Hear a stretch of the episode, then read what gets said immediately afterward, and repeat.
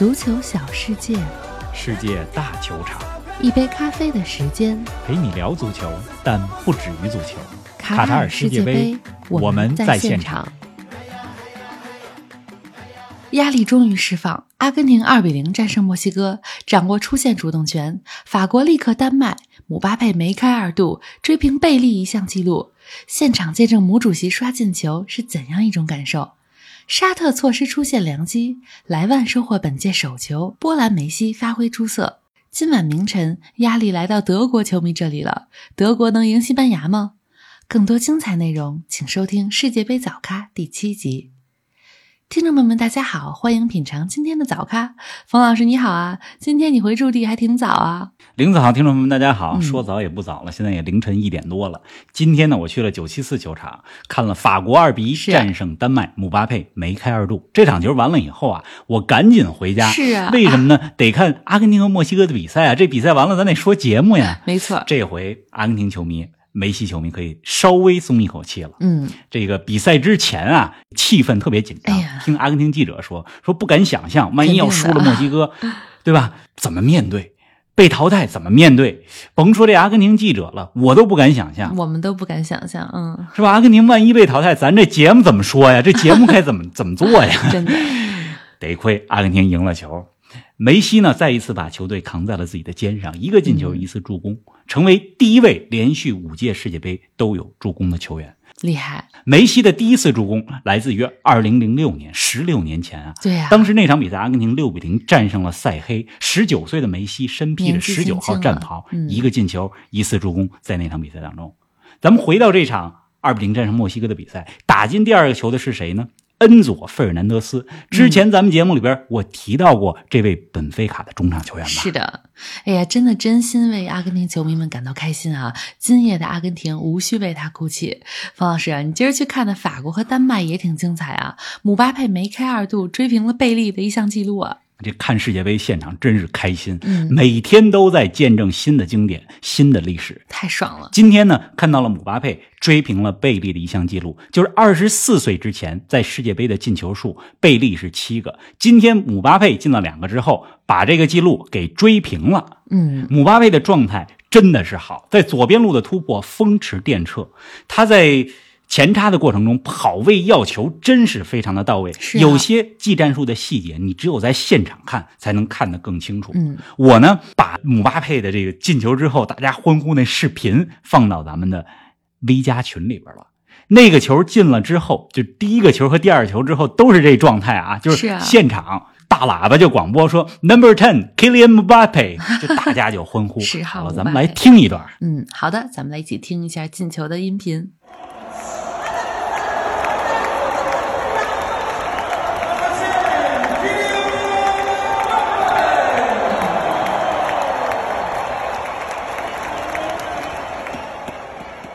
哎，听着就感觉激动啊！法国队赢球之后，成为本届世界杯第一支小组出线的球队，不愧为卫冕冠军啊！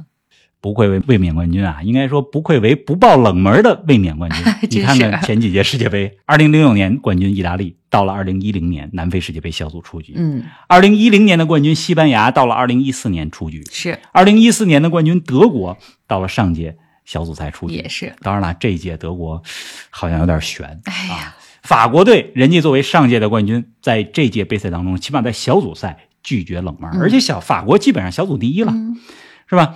阿根廷这边呢是今天赢了墨西哥之后，最后一场赢波兰，大概率呢也是小组第一。嗯平波兰呢，阿根廷有可能小组第二。是，我是挺希望就是法国和阿根廷都小组第一，这样的话呢，两个队别那么早碰上，都走得远一点希。望是这样。嗯，但是呢，从从私心来说啊，我这悄悄的跟咱们足咖的听友说一句：如果阿根廷小组第二，法国小组第一，那场比赛就是 D 组第一对 C 组第二的比赛，我会去，我这儿有票啊。有所以这是私心，但是呢，总体来讲，我还是希望两个队都获得小组第一。是的，嗯，哎，来说说法国队二比一战胜丹麦的比赛吧。比赛的前六十分钟，比分零比零，球迷们估计在想啊，不会又是一场零比零吧？但只要母总监、母主席在，进球啊不是问题。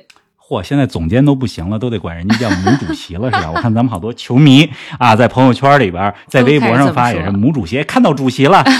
哎，这个卡塔尔呢，也是母主席的主场。嗯，这个 Ici c'est Paris, Paris est magique，这是大巴黎的主题剧嘛，就是说这里是巴黎，巴黎是神奇的。嗯不仅巴黎是神奇的，卡塔尔也是神奇的，因为大巴黎背后的金主就是卡塔尔啊。是啊这在卡塔尔踢球，母主席就是主场的这种感觉。对呀、是吧？我前两天在卡拉尔逛商场的时候，还去了大巴黎的专卖店。我想，这大巴黎专卖店出现在多哈一点都没有违和感。确实是。那么姆巴佩呢，在这场比赛中梅开二度，他的第一个进球帮助法国队打开了僵局，嗯第二个进球呢，可以说是在比赛的尾声阶段帮助法国锁定了胜局。嗯那么这两个进球呢，不仅是他世界杯这项赛事当中的第六、第七个进球，而且是他代表法国国家队的第三十个和第三十一个进球。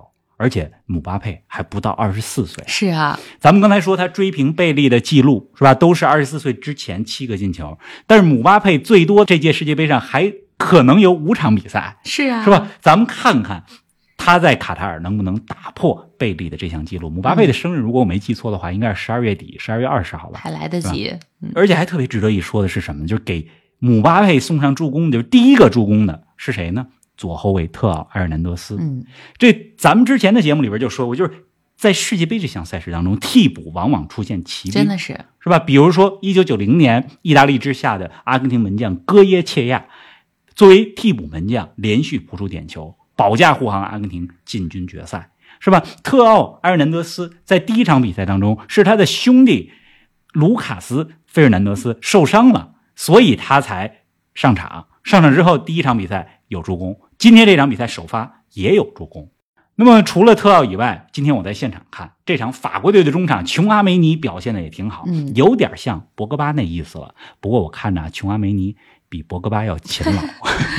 哎呀，法国队两场进了六个球啊，丢了两个球。方老师，法国队的两场球你都在现场看了，怎么评价法国队的防守啊？法国队防守吧，确实有漏洞。你看今天对丹麦队被丹麦打进了一个角球，嗯那么第一场对澳大利亚是被澳大利亚先进球，那是一个后点球。嗯，法国队当时第一场比赛的右后卫吧帕瓦尔防守呢有一点失位。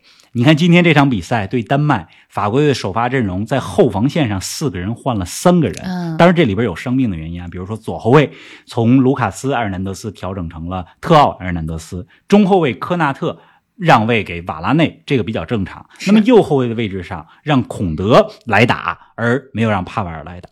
但是这么调整之后呢，其实这场比赛对丹麦在比赛的一些片段当中还是有漏洞，还是有问题。但是有漏洞没关系啊，利用小组赛好好调整磨合一下。而且最后一场，法国队在一些已经出现的情况下打突尼斯，对吧？更可以磨合。心态不一样了，是。嗯哎，对，心态不一样了，而且已经基本小组第一了。那除非最后一场输突尼斯，澳大利亚大胜丹麦，那样法国才有可能掉到小组第二，但是不太可能。嗯，您正在收听的是《足球咖啡馆》，一杯咖啡的时间陪你聊足球，但不止于足球。我们现已推出 V 加粉丝订阅计划，微博搜索“足球咖啡馆”，成为 V 加会员，尽享五大专属福利：观看来自世界杯现场的专属视频，加入粉丝群与冯老师聊球，云喝一杯新鲜调制的零子咖啡，尽在足球咖啡馆 V 加计划。十一月至十二月，我们将在英超和世界杯现场。现在成为 V 加会员，抢先观看独家内容哟！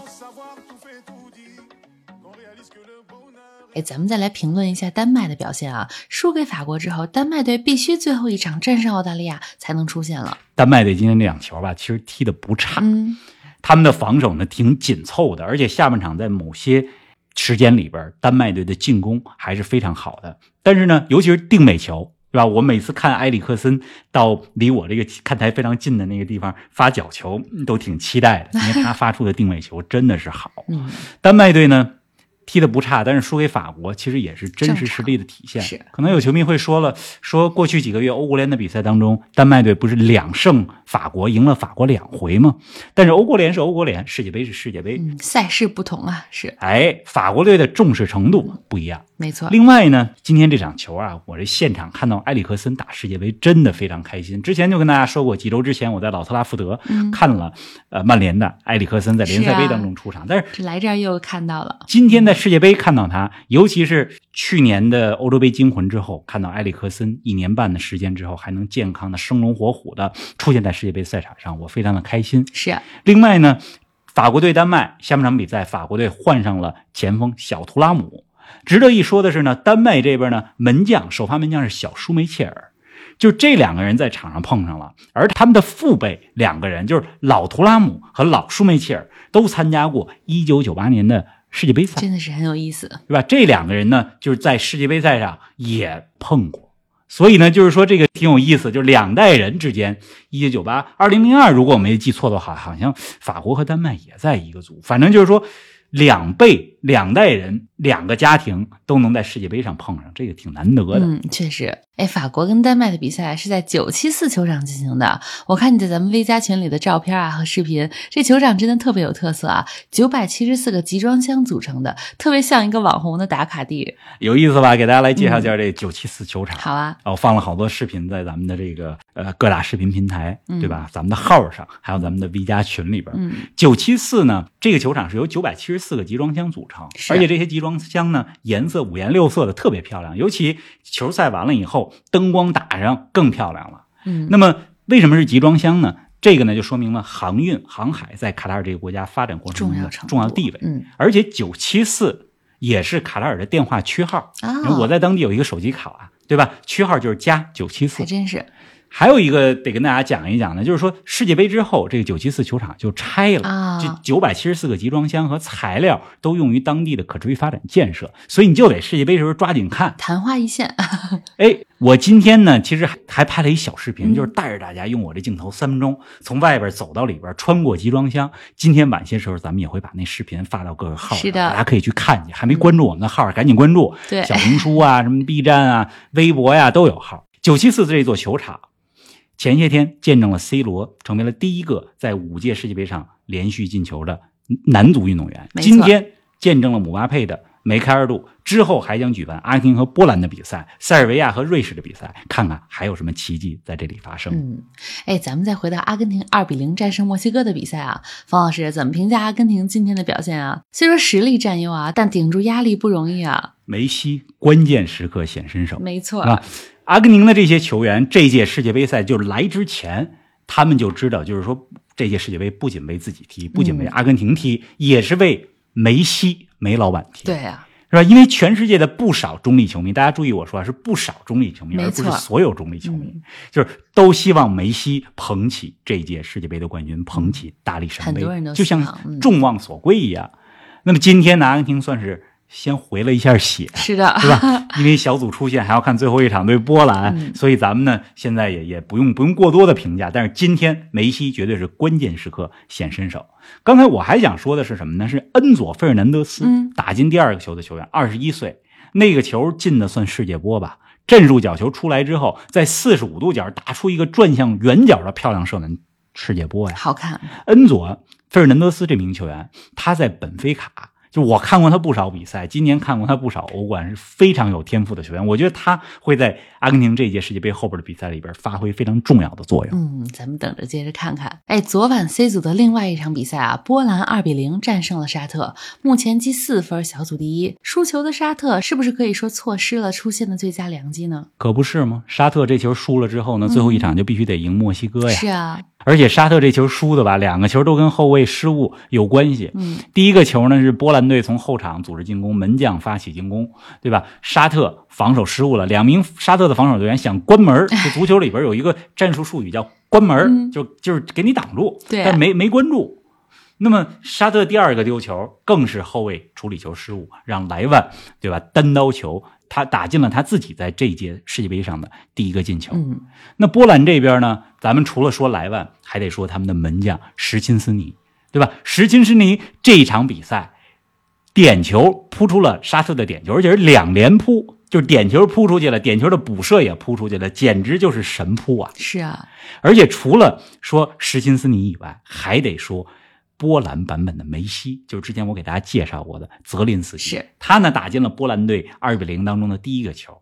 这赛季呢，泽林斯基在那不勒斯，对吧？欧冠意甲六个进球，七次助攻，这赛季刚打到三分之一啊，就是这么高的数据。嗯，所以我还挺看好波兰队的。不过最后一场波兰队阿根廷还是凶多吉少，啊，这倒是我还是看好阿根廷。